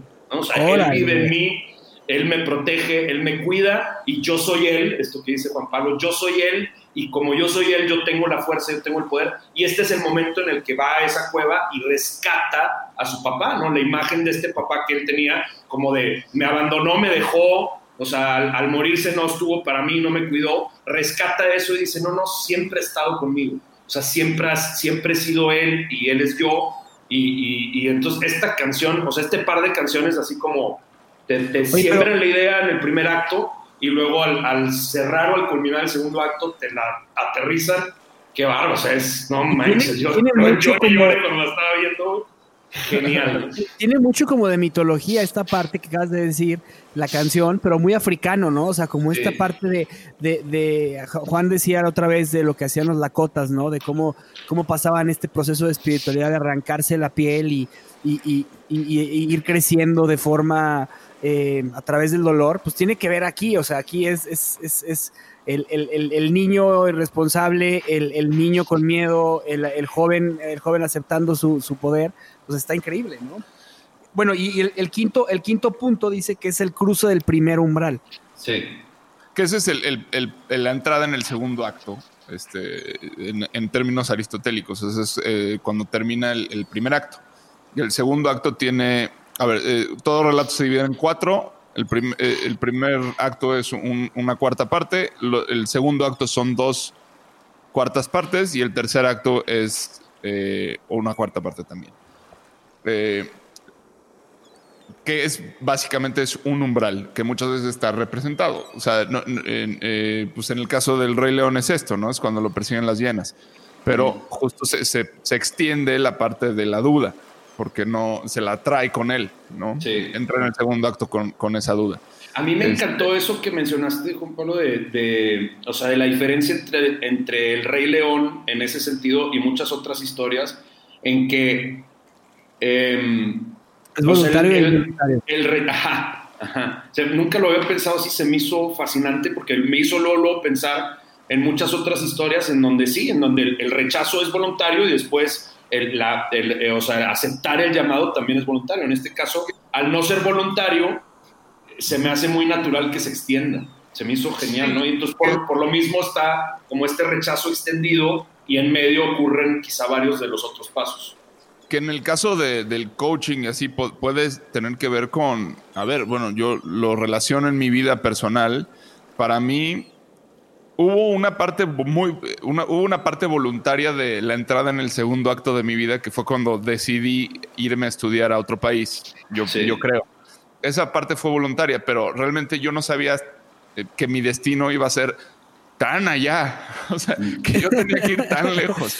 Y no me refiero a Argentina, me refiero a que justo cuando pasó eso, poquito después falleció mi hermano. Y Mm. para mí eso fue un empujón eh, hasta un lugar que yo no hubiera ido solo. ¿Me explico? Y ahí, ahí tuviste pruebas, aliados y enemigos, el sexto paso. Sí, sí, sí, desde luego. O sea, y es un camino largo y hubo dudas y hubo todo- toda clase de cosas. Pero eh, a lo que voy es, o sea, muchas veces la gente, aunque no se quiera mover, le va a pasar algo. Sí. ¿sí? Que lo va a empujar. O sea, es tu naturaleza, eh, despertar. Es tu naturaleza, el regreso al origen, ¿no? O sea, todos nacemos del origen, evolucionamos, nos alejamos y, tenemos que volver, ¿no? De alguna forma creo que eh, pues la niñez es, es, es como es ese origen que poco a poco te vas alejando. En la adolescencia te alejas totalmente. Eh, el péndulo de la, de la parte de la psicología y- transpersonal, ¿no? y luego hay que, vol- hay- hay que regresar y atravesar todas esas capas eh, eh, de, de vuelta a casa. Que cuando estás más cerca de casa, de, de- de- de ese regreso, es cuando es más oscuro, ¿no? Este, Sí. este viaje, cuando se pone más gacho. este, Entonces, a ver, vamos, vamos retomando. Entonces viene, si viene siendo el mundo ordinario, la llamada a la aventura, el rechazo a la llamada, el encuentro con el maestro, el cruce del primer umbral, y luego vienen las pruebas, aliados y enemigos, que es toda esta parte en donde el protagonista pues, se enfrenta a diferentes pruebas, que lo vemos muy bien en, en Katniss, este, que es este Juegos del Hambre, ¿no? O sea, Juegos del Hambre también tiene una representación muy interesante de lo que es el, el camino del héroe. Sí. Pero después viene algo que a mí me parece muy interesante, que es la parte del acercamiento, ¿no? En la de que este, todos estos obstáculos que iban increciendo eh, van siendo superados, otros no, pero la van a preparar contra el reto decisivo, que es el reto para lo que él, ella o lo que está pasando en esa historia es a lo que te llama, ¿no? Entonces es cuando se enfrenta, que en Star Wars y hasta en los videojuegos es muy claro que es casi, casi pasandito la mitad de la película o pasandito la mitad del videojuego, pasa, ¿no? Y sucede. a ver, yo quería contar al- algo eh, a propósito de, de que el camino del héroe también puede ser oscuro en el mal sentido. O sea, esto no quiere decir que, que toda historia es feliz. Esto quiere decir que toda historia tiene un destino y, y se va a caminar, eh, quieras o no quieras, ¿no? Y para mí el ejemplo del antihéroe eh, eh, es, es Edipo Rey, ¿no? O sea, esta historia cumple al pie de la letra con todos estos puntos, pero la historia de Edipo es súper jodida. O sea, Oye, hablando, hablando de Hamlet, o sea, de, de- el, el Rey León es, es Hamlet eh, hecho bonito y Edipo Rey es como, ¿no? Shakespeare agarró a Edipo y dijo, vamos a hacerlo un poquito más bonito.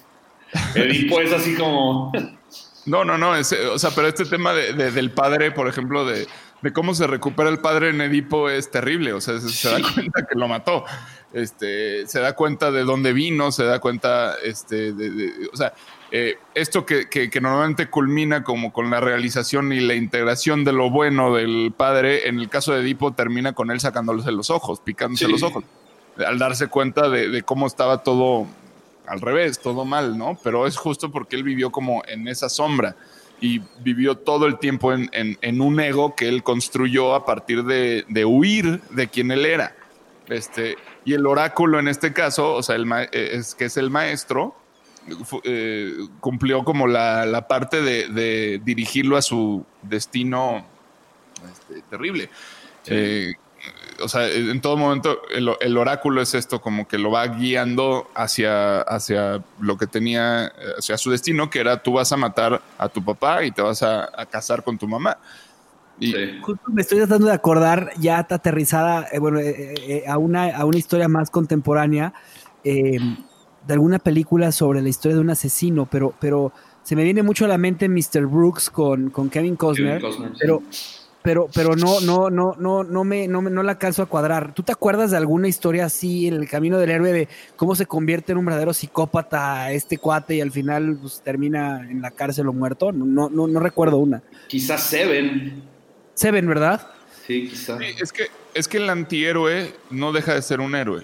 Este Tony Montana es un, eh, Ah. es un antihéroe, pero que, que camina por este mismo lugar. O sea, así como, como, como se hacen héroes positivos, digamos, que rescatan y así, también se hacen antihéroes de la misma forma. O sea, es como el lado oscuro que, que tiene esta historia, eh, pero pues es exactamente la misma. Hasta, hasta Michael Corleone, ¿no? En- sobre todo en la 3.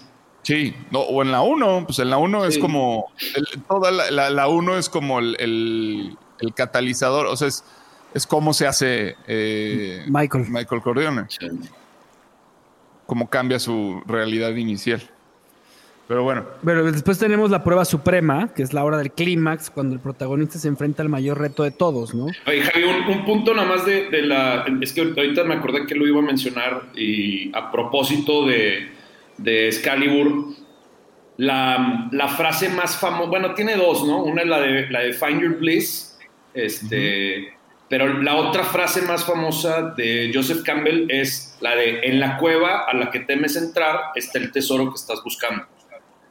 Y me gusta mucho cómo lo pone Jordan Peterson, hablando de, de este caso, eh, menciona al, al- al mito, la leyenda del rey Arturo, que dice que cuando les encomendaron a los caballeros ir por el Santo Grial, les dijeron, "Oye, pues tienen que ir por el Santo Grial para salvar al rey. Y que, ah, ok, con madre. ¿Y, y, y ahora qué? ¿Dónde lo buscamos? ¿Qué? Pues no sabemos. ¿Cómo que no saben? sabe. Pues, o sea, ¿por dónde empezamos? Pues no, no sabemos. Lo único que sabemos es que para poder encontrar el Santo Grial, es necesario que atraviesen, o por lo menos que estén dispuestos a atravesar sus miedos más grandes. Y es, o sea, en este parte de la cueva, eh, me encanta porque es así como, si quieres encontrar, como decía Campbell, el tesoro más grande, es necesario que estés dispuesto a ir el- al lugar más oscuro, al lugar más oscuro de tu vida, a lo que más te duele, a lo que más te da miedo.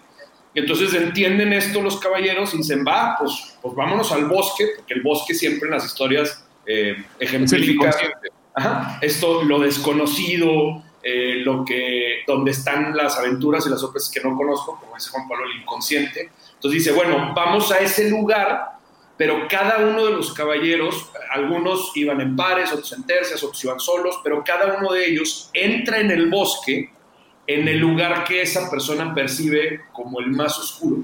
¿no? O sea, están todos así como cabalgando en las afueras del bosque y uno dice, "A- aquí, o sea, este lugar del bosque me da más miedo, siento que aquí va a estar como lo peor a lo que me pudiera enfrentar, por ahí me meto. Y otro encuentra, dice, no, este lugar no me da tanto miedo, pero encuentra otro donde dice, aquí. Y eso se me hace poderosísimo porque, o sea, eh, luego en los cursos muchas veces me dicen, oye, ¿por qué nos enfocamos tanto en lo, en lo negativo? Sobre todo al principio, ¿no? que al principio es, vamos a ese lugar oscuro. O sea, quieres extraer el aprendizaje, quieres extraer el, eh, el elixir, quieres extraer ese, o tu grandeza, tu poder, tu fuerza para atravesar cualquier cosa a la que te vayas a enfrentar, es necesario que estés primero dispuesto a ir ese, al lugar más oscuro, a lo que más te da miedo, a lo que más te frena y a lo que más tristeza o sufrimiento te genera. Y ese es ese, es ese paso, ¿no? ese es el, el, el acercamiento a la cueva, es estate dispuesto a meter el dedo adentro de la llaga que más te duele, porque detrás de eso es donde está el tesoro más preciado. Eso es lo que quería decir, gracias. No, está perfecto. Tuve, yo tuve una experiencia este, muy interesante eh, en, la que, en la que hice un, un, un viaje eh, pues, psicodélico eh, con, con, con, una, con, con, una medicina que es el LSD, que pues, bueno, es una droga. Y, y, y, y al final de cuentas fue, fue súper interesante llevas una preparación en todo este camino, es una preparación emocional, física, eh, de lectura, también psíquica. Eh, te, están, te está apoyando constantemente eh, gente que es experta, psicólogos, y, y, y, te van llevando de la mano en esta experiencia. Y, y, justamente algo que la primera vez que lo hice, pues la experiencia fue hermosísima, fue una experiencia pues llena de amor y de muchísima... Normalmente la primera sí es.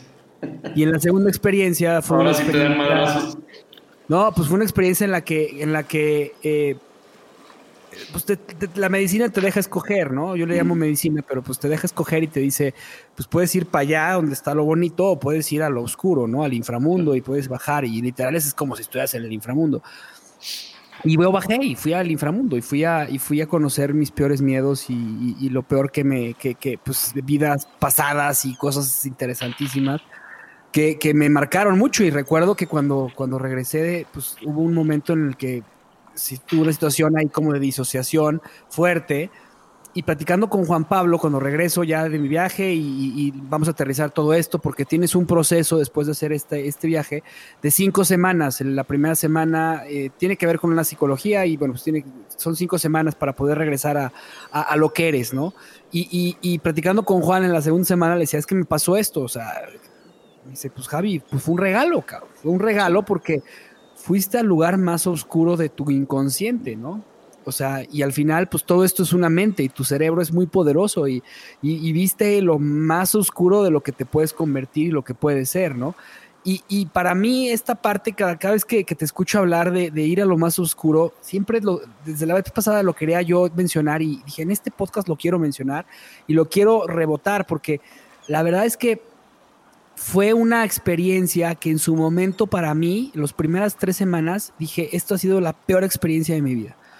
Y, y, cuando lo platiqué con Juan me dice, espérate, no, no, no, no puedes decir que esta es la peor experiencia de tu vida. O sea, al contrario, abrázala como una experiencia, ¿no? Y, y al final es una experiencia, ¿no? Cuando me cayó el 20 de todo lo que estaba pasando, me llegó una luz y, me, y lo primero que me dijo es, ¿te estás dando cuenta que te estás muriendo para aprender a vivir? Sí bueno, me cayó ese 20 y dije, wow.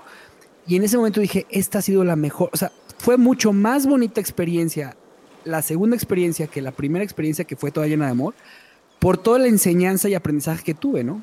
Y a veces nos pasa en la vida, ¿no? Que dices, te quejas de todas las situaciones que tienes y cuando te volteas y dices, bueno, pues a pesar de todo el sufrimiento y todo el dolor que tengo, el haber enfrentado eso me ha hecho ser lo que soy, ¿no? Y está, está, esa parte de Joseph Campbell, cómo va llevando todo el libro, está increíble. Oye, es que, o sea, a mí lo que más me gusta de todo esto es que, y, por eso, digo, te contestó Juan Pablo, pero yo te hubiera dicho algo súper similar. Es muy, es muy difícil, él, él le llamó imposible crear una historia nueva, porque esta es la forma en la cual nuestro inconsciente se comunica con nosotros y es la forma en la cual nosotros nos comunicamos con nuestro inconsciente. Básicamente es como el lenguaje de nuestra alma. Y, es, y, y, si esa alma es una sola, o sea, si todos somos una sola alma, pues es el lenguaje de nuestra alma. ¿no? Yo también, este, luego, ese es otro podcast, Javi. Yo también eh, tuve experiencia con medicina, pero con ayahuasca. Ok. Este, y, y muy similar, ¿no? Mi primera sesión fue puro amor, mi segunda sesión me hice pendejo. La verdad es que no trabajé nada. porque me, me mostró esa puerta y, y, no estuve dispuesto a atravesarla. Este, hasta después, como, o sea, yo, la verdad es que todo lo que describes, a mí no me prepararon tanto. Entonces yo busqué por mi cuenta, empecé a leer y empecé a investigar. Y me di cuenta que era, güey, si ves una puerta, atraviésala. Y si ves un dragón, enfréntalo. Y si ves un monstruo, dale la cara, dile, ¿qué tienes para decirme? Entonces la tercera fue donde me hizo trabajar, pero a fondo. Y, se me hace increíble que la manera en la cual vemos cosas en ese tipo de experiencias, en donde se va, o sea, nos vamos así como a lo que dices, al centro de nuestra mente, la forma en la que se representa lo que vemos, la forma en la que nos habla ese inconsciente, es con estos arquetipos, con estas historias, con esta misma estructura del viaje del héroe. Y, te, te, da esa información que después tú puedes como masticar, analizar y finalmente interpretar como tú lo hiciste porque pues ahí en el viaje del héroe está eso, está la muerte y la resurrección, y, y representa un montón de cosas, ¿no? Matar a mi ego para poder que mi ser salga, matar a mis costumbres anteriores para poder convertirme en lo que puedo ser, matar, por ejemplo, la, la historia de mis papás que no, no eligieron el seguir juntos, o sea, como matar esa creencia dentro de mí para poder crear algo nuevo yo. Y, y tú lo viste así tal cual de que, claro, o sea, se está muriendo una parte de mí para poder que nazca esta nueva posibilidad que hasta el día de hoy no estaba aprovechando, siendo, disfrutando, qué sé yo. Y es, es increíble. Te digo, ese es otro podcast para mí. Hablar Eso de... Es, lo que es, es, fascinante de esto que, que, que, que, es lo que decía, eh, que es muy importante, que es la historia B de ah. que lo que cuenta Blake Snyder. Eh, al final, es el, es el deseo. O sea, el héroe va por un camino que es eh, su destino, ¿no? qué es lo que le tocó por X o Y y es lo que tiene que enfrentar y aprender y ahí es donde se enfrenta a sus enemigos y, y los enemigos lo fortalecen, ¿no? En la medida en que él esté dispuesto a enfrentarlos. Y después pasa por este, cam este camino de mucha oscuridad, la noche oscura del alma en el, en el cual todo está perdido, ¿no? Sí. Así. Eh, y pasando ese umbral, que es el, el del tercer acto, en, encuentra la, la, la, la, historia B, o sea, se encuentra con el objeto de deseo, puede ser cualquier cosa, pero justo la historia del héroe concluye con esa realización y por eso la boda del héroe es el final, ¿no? O sea, ¿cuántas historias de Disney no terminan en la boda del héroe? Y es por algo, es un símbolo muy fuerte, que generalmente se, se o sea, no, no, esto no quiere decir que, que, casarse es el destino final, ¿no? Y cuando te, no. Pero sí tiene, es, es un símbolo, es la unión con el otro.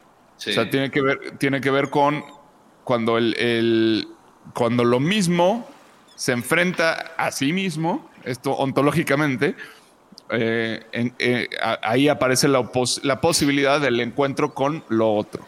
Y entonces si hablamos de, de, de un triunfo. ¿no?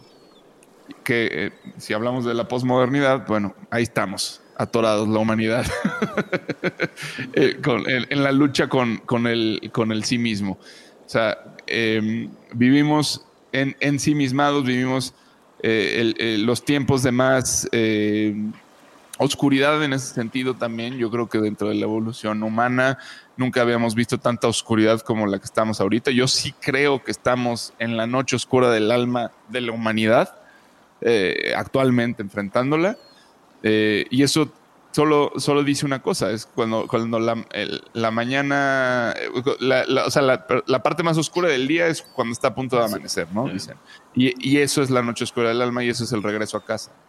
Y, pasa por, por una en, en, sí misma, por estar, estar ensimismados, porque te sientes solo. O sea, al momento en el que estás más cerca de, entrar contigo mismo, estás en una soledad total, estás en, en un desasosiego absoluto y, y, algo tiene que pasar, ¿no? Yo, yo trabajando en, el guion es, es, increíble, esta parte es la más difícil de, escribir una historia, porque tienes que llevar al, al protagonista al extremo más extremo de todos y nunca sabes cómo lo vas a salvar de ahí, o sea, nunca sabes cómo, cómo, cómo vas a resolver esto, ¿no? Y, y, la resolución tiene que estar ya formulada dentro de la historia, porque si sacas una, una resolución eh, eh, que, que no estaba ahí es, es el pecado capital de los escritores, que es el Dios es máquina. ¿no? Sí. O sea, cu- cuando entra una mano y, y- y- y resuelve todo de, de forma azarosa, eso no, no hace una buena literatura. Entonces necesitas encontrar la solución dentro de los recursos que, que ya utilizaste, que ya te sucedieron con los dentro de los personajes que ya elaboraste, ¿no? sí. Entonces, eso, eso es lo que lo vuelve muy difícil a una historia eh, eh, resolver, pero si le buscas, siempre la encuentras. Siempre Sí, la y en el, en el coaching me encanta porque está súper representado eso en el... ah, o sea, no sé si se acuerdan de Moana. Javi, ¿tú escuchaste el, el- el live que Sí, sí, sí, hicimos de- sí, sí, sí. ¿no? O sea, Buenísimo. El live que hiciste con tu socio. Sí, con- ah, bueno, este era otro con el que trabajaba en el, en el pasado, no, no es mi socio de, de Traduccionit, pero, pero sí, ¿no? Hicimos, este, el- o sea, eso que mencionas, Juan Pablo, de la respuesta tiene que estar en lo que ya contaste, ¿no? O sea, como decías, no, no es de que, ah, resulta que el héroe tenía una espada mágica. Güey, ¿dónde está? O sea, preséntame la espada mágica del primer acto, no jodas, ¿no? Exacto. Este, y, y lo que hacen en muchas ocasiones, y en Moana está clarito, donde se aparece la abuela en el momento más oscuro de, Mo- de Moana, donde Moana dice, le, a- le avienta el corazón de Tefiti al mar y le dice, bye, consíguete a alguien más porque yo no soy, yo no soy la elegida, yo no tengo lo que se necesita, qué sé yo. Y se aparece la abuela y lo primero que le dice es, estamos bien lejos del arrecife, ¿no? O sea, le muestra el camino que ya recorrió. O sea, le dice, mira todo lo que has logrado, mira todo lo que has avanzado.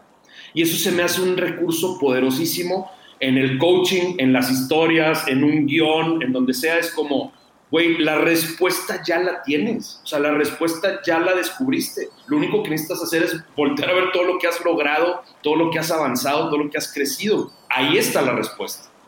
Y, la respuesta es, ok, dado lo que ya viví, me paro en donde, eh, me paro en mi lugar, ¿no? En, en inglés dice, you step into your power. Y literal, en, en Frozen 2 hay una canción que me mata, está buenísima, que es la de Show Yourself, la que canta esta Elsa cuando ya llegó al, al glaciar y a la cueva y todo esto. Y literal hay una línea en donde dice, step into your power, o sea, párate en tu poder y para pararte en tu poder es reconocer quién soy.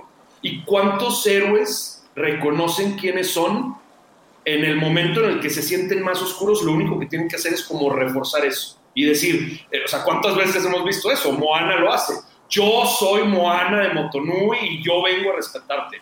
Gandalf cuando enfrenta al Balrog, ¿qué le dice? Yo soy Gandalf, el wielder of the light. ¿Quién sé qué no? O sea, ese, ese como reafirmar quién soy es una de las partes más poderosas y es lo que muchas veces nos saca de ese lugar de oscuridad. ¿no? Es como, güey, esto es lo que yo soy. Y, y hay, hay gente que dice, yo soy, por ejemplo, hijo de Dios. Otros dicen, yo soy eh, el que ha estudiado todo esto y yo tengo la respuesta dentro de mí. Yo soy la persona que ha Tengo sobrellevado... un ejemplo brutal. Dime, dime. Eh, Game of Thrones, Arya con, con, el, el- eh, con el hombre de las mil caras. Con madre. Sí, sí, Chingón. ¿Qué, qué dice? Yo, yo, yo soy, no soy nadie, ¿no? No soy Sí. nadie. Ese era lo que tenían que aprender. Primero a vaciarse de sí mismos Sí. para después decir yo soy Arya Stark de Winterfell, ¿no? Es, es eso, es eso. O sea, Genial. Sí, sí, sí. Y está Sí. fabuloso. Y ese- esa, esa parte en muchas historias me encanta y, y en, en un coaching, o sea, el reafirmar quién eres y muchas veces es eso, o sea, es declara quién eres. Declara quién eres, dado lo que has logrado. vaciar. Ajá. Eso es- esa es la clave, ¿no? O sea, porque, porque, o sea, sí, eres eso porque se te, esa parte se te da con la vida. O sea, Sí. el- ah, porque aunque no te den un nombre, el nombre te lo da, te lo da el mundo. Eh, sea como sea. O sea, eh, hay, hay una peli que me encanta que es la de Death Man, este, de Jim Jarmusch, en la que eh, un personaje es I'm Nobody, Nobody, se- así se llama, pero, pero se convierte en, pues así, él es Nobody. Pero, pero ya, ya tiene una textura, ya, ya relacionas una cara con, con ese Nobody, ¿me explico? Sí. Este, o sea, no, no puedes no ser. Sí, Eh, sí, sí. El, el- el tema es que eventualmente eh, ese, ese nombre se llena del ego que, que, te- que te, que lo construyes, lo tienes que construir porque además del ego es de donde viene la fuerza del héroe, de donde vienen las herramientas, de donde viene todo lo que necesita para enfrentar Sí. el camino de regreso, ¿no? Sí, sí, sí.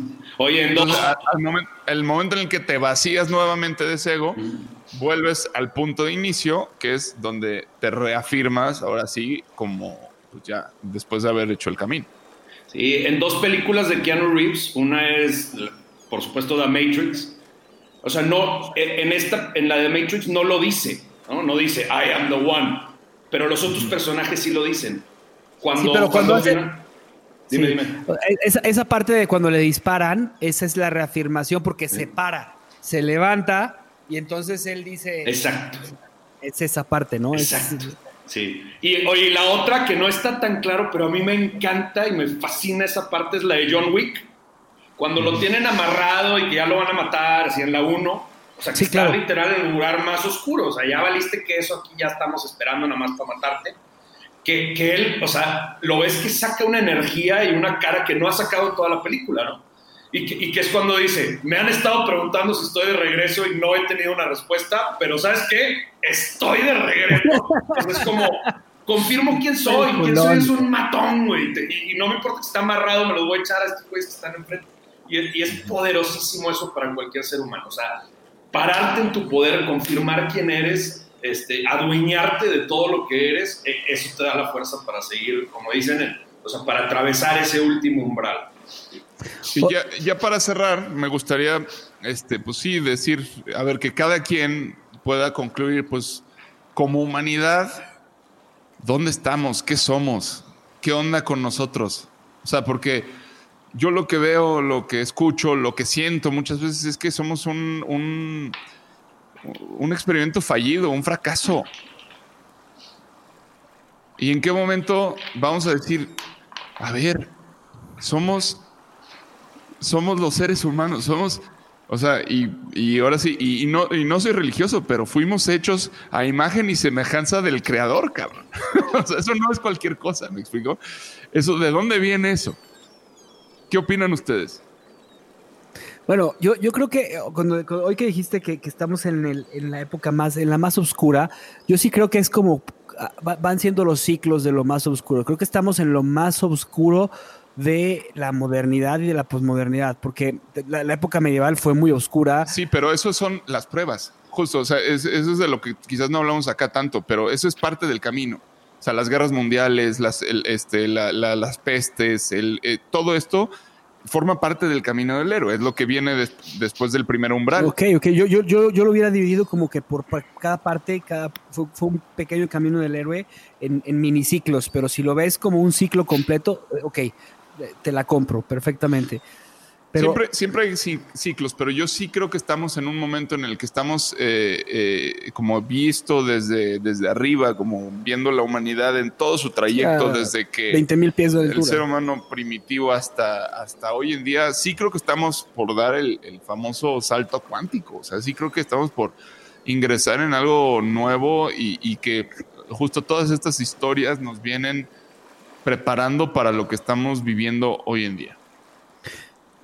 Bueno, pues yo, yo ¿qué, qué- veo en la, en, la, en la humanidad, este, pues una necesidad de despertar. O sea, sí, sí, sí está viendo esta, esta necesidad en la que el capitalismo está generando una situación muy incómoda, en que, en que los falsos líderes están, están siendo cada vez más evidentes.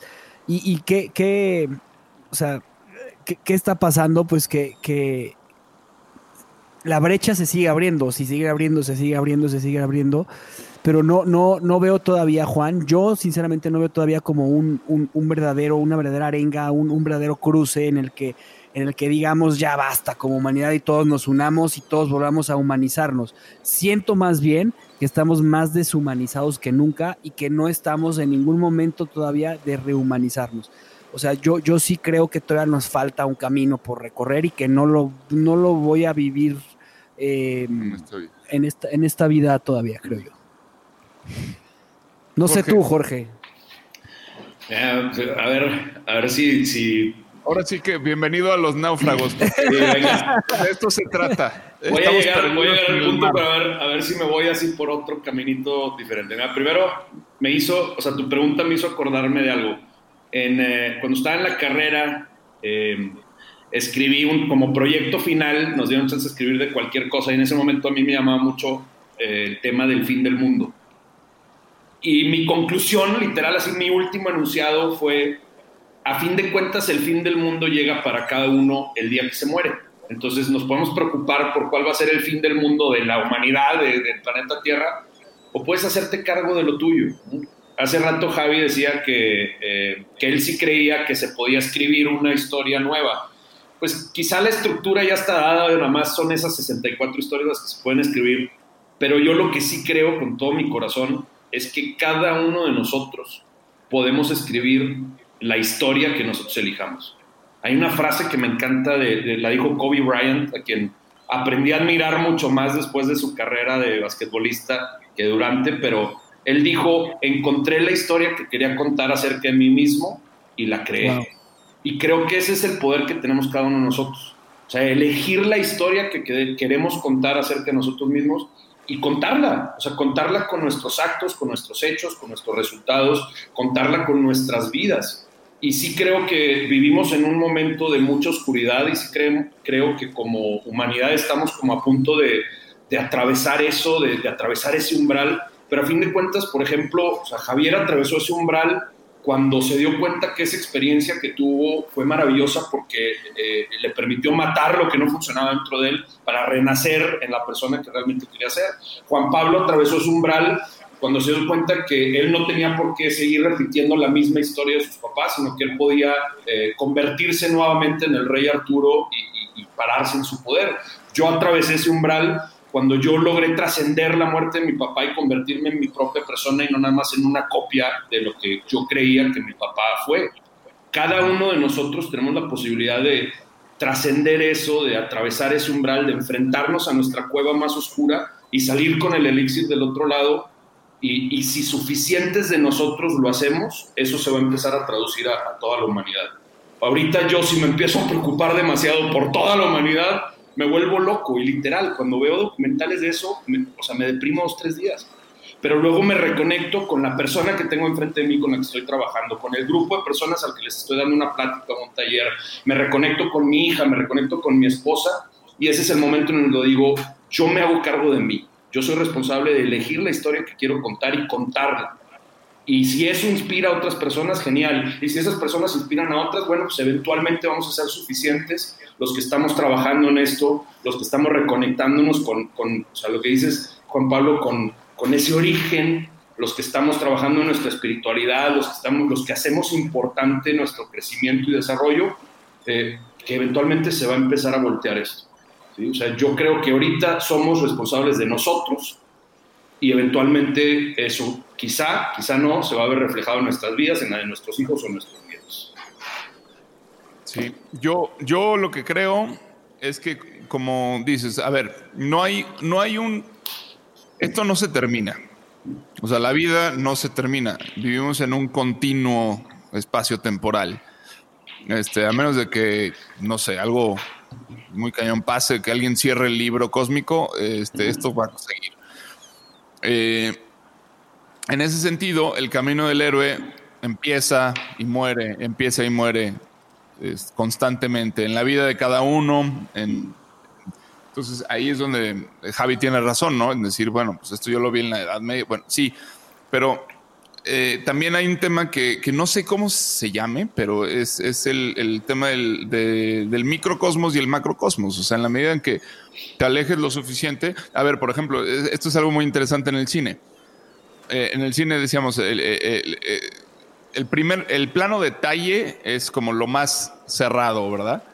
O sea, un reloj, ¿no? Luego está el primer plano, el primerísimo primer plano, el primer plano, el, el plano medio corto, plano medio, eh, plano medio, plano medio largo, plano americano, plano entero, plano, eh, gran pl plano general, gran plano general. Y justo el otro día que explicaba esto y dije, ¿y qué pasaría si, si nos salimos y, y, y, le tomamos una toma a la Tierra? ¿Sería el gran, gran plano general, gigantesco? No, se convierte en un primer plano. Ah se convierte en el primer, gran, el primer plano de la Tierra. ¿Ok? Entonces, en ese sentido, o sea, todo depende desde dónde ves las cosas. Eh, y la escala de la historia va a depender de eso. Eh, yo, yo aquí es donde sí creo que como humanidad estamos en la noche oscura del alma. Ya, ya no sé si nos va a tocar a nosotros ver el desenlace o, eh, entrar en, el final, ¿no? De, de finale, así como le, dicen en Estados Unidos, que es ya la resolución del conflicto. Creo que estamos en la parte del conflicto más fuerte de todos. Este, y, sin guerra, ¿no? Pero, pero sí es la oscuridad máxima en la que eh, se, ha, visto la, la, humanidad. O sea, yo, yo así lo veo.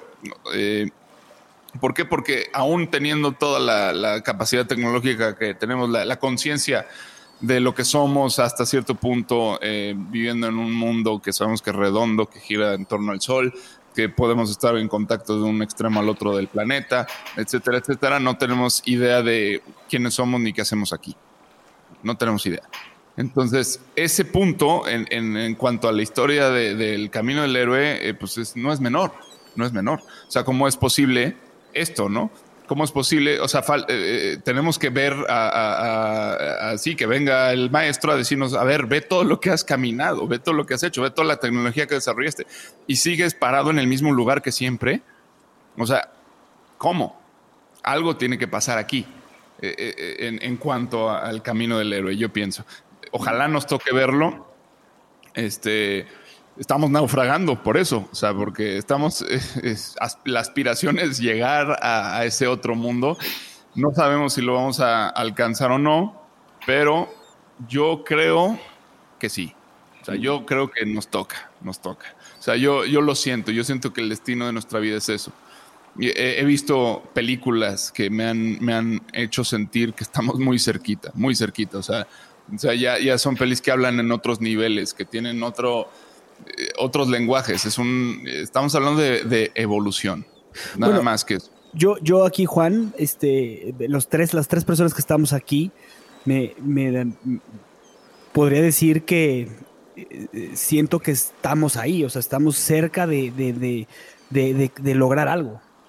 Este, con, con, con todas nuestras debilidades, con todas nuestras este, dudas, con todas nuestras, pero estamos en búsqueda de llegar a algo y eso ya es el paso Pero no se puede lograr esto desde el individualismo, o sea, esto, eh, eh, la pregunta es si como humanidad, o sea, si ponemos a la humanidad como el héroe, la humanidad logrará encontrar al otro y en este sentido podríamos estar, no sé, a lo mejor sugiriendo el contacto con una raza superior. Superior o con el reflejo de nosotros mismos en, algún otro espacio de, cuántico. No lo sé. Pero creo que todo mundo, o sea, no hay nadie en este planeta que lo sepa. No hay nadie que lo sepa.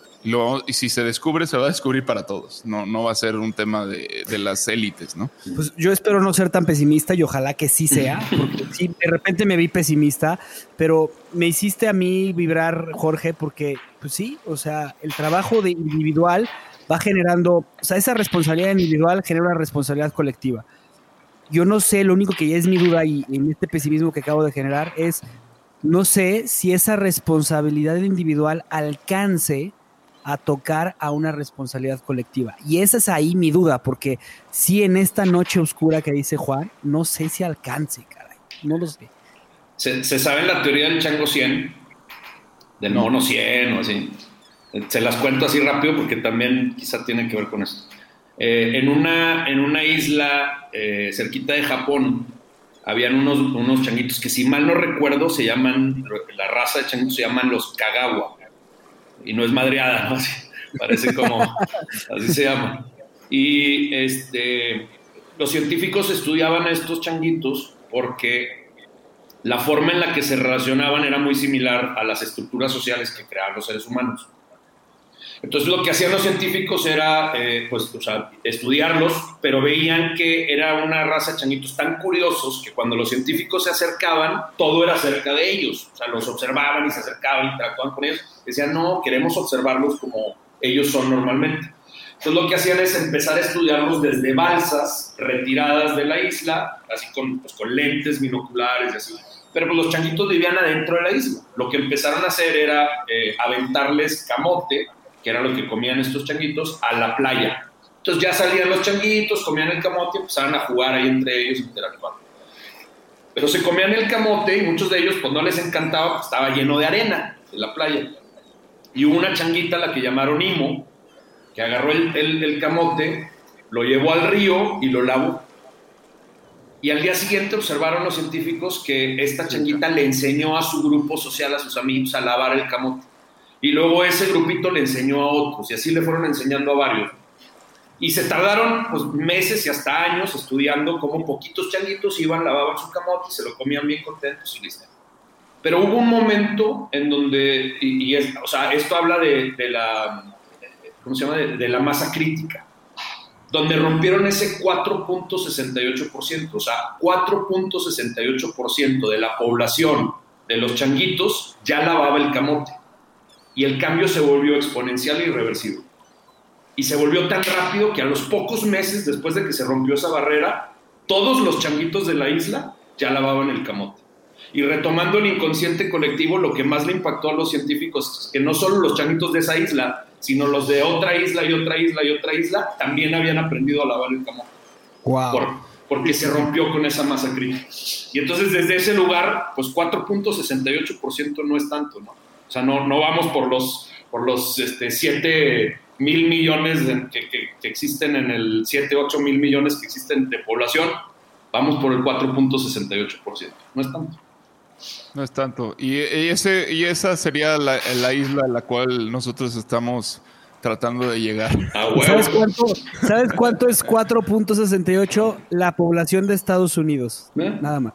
300 millones de personas, 350 millones de personas, y ya está. Wow, qué plática, qué viaje, George. Hemos llegado a tu bar, a tu, a tu barco.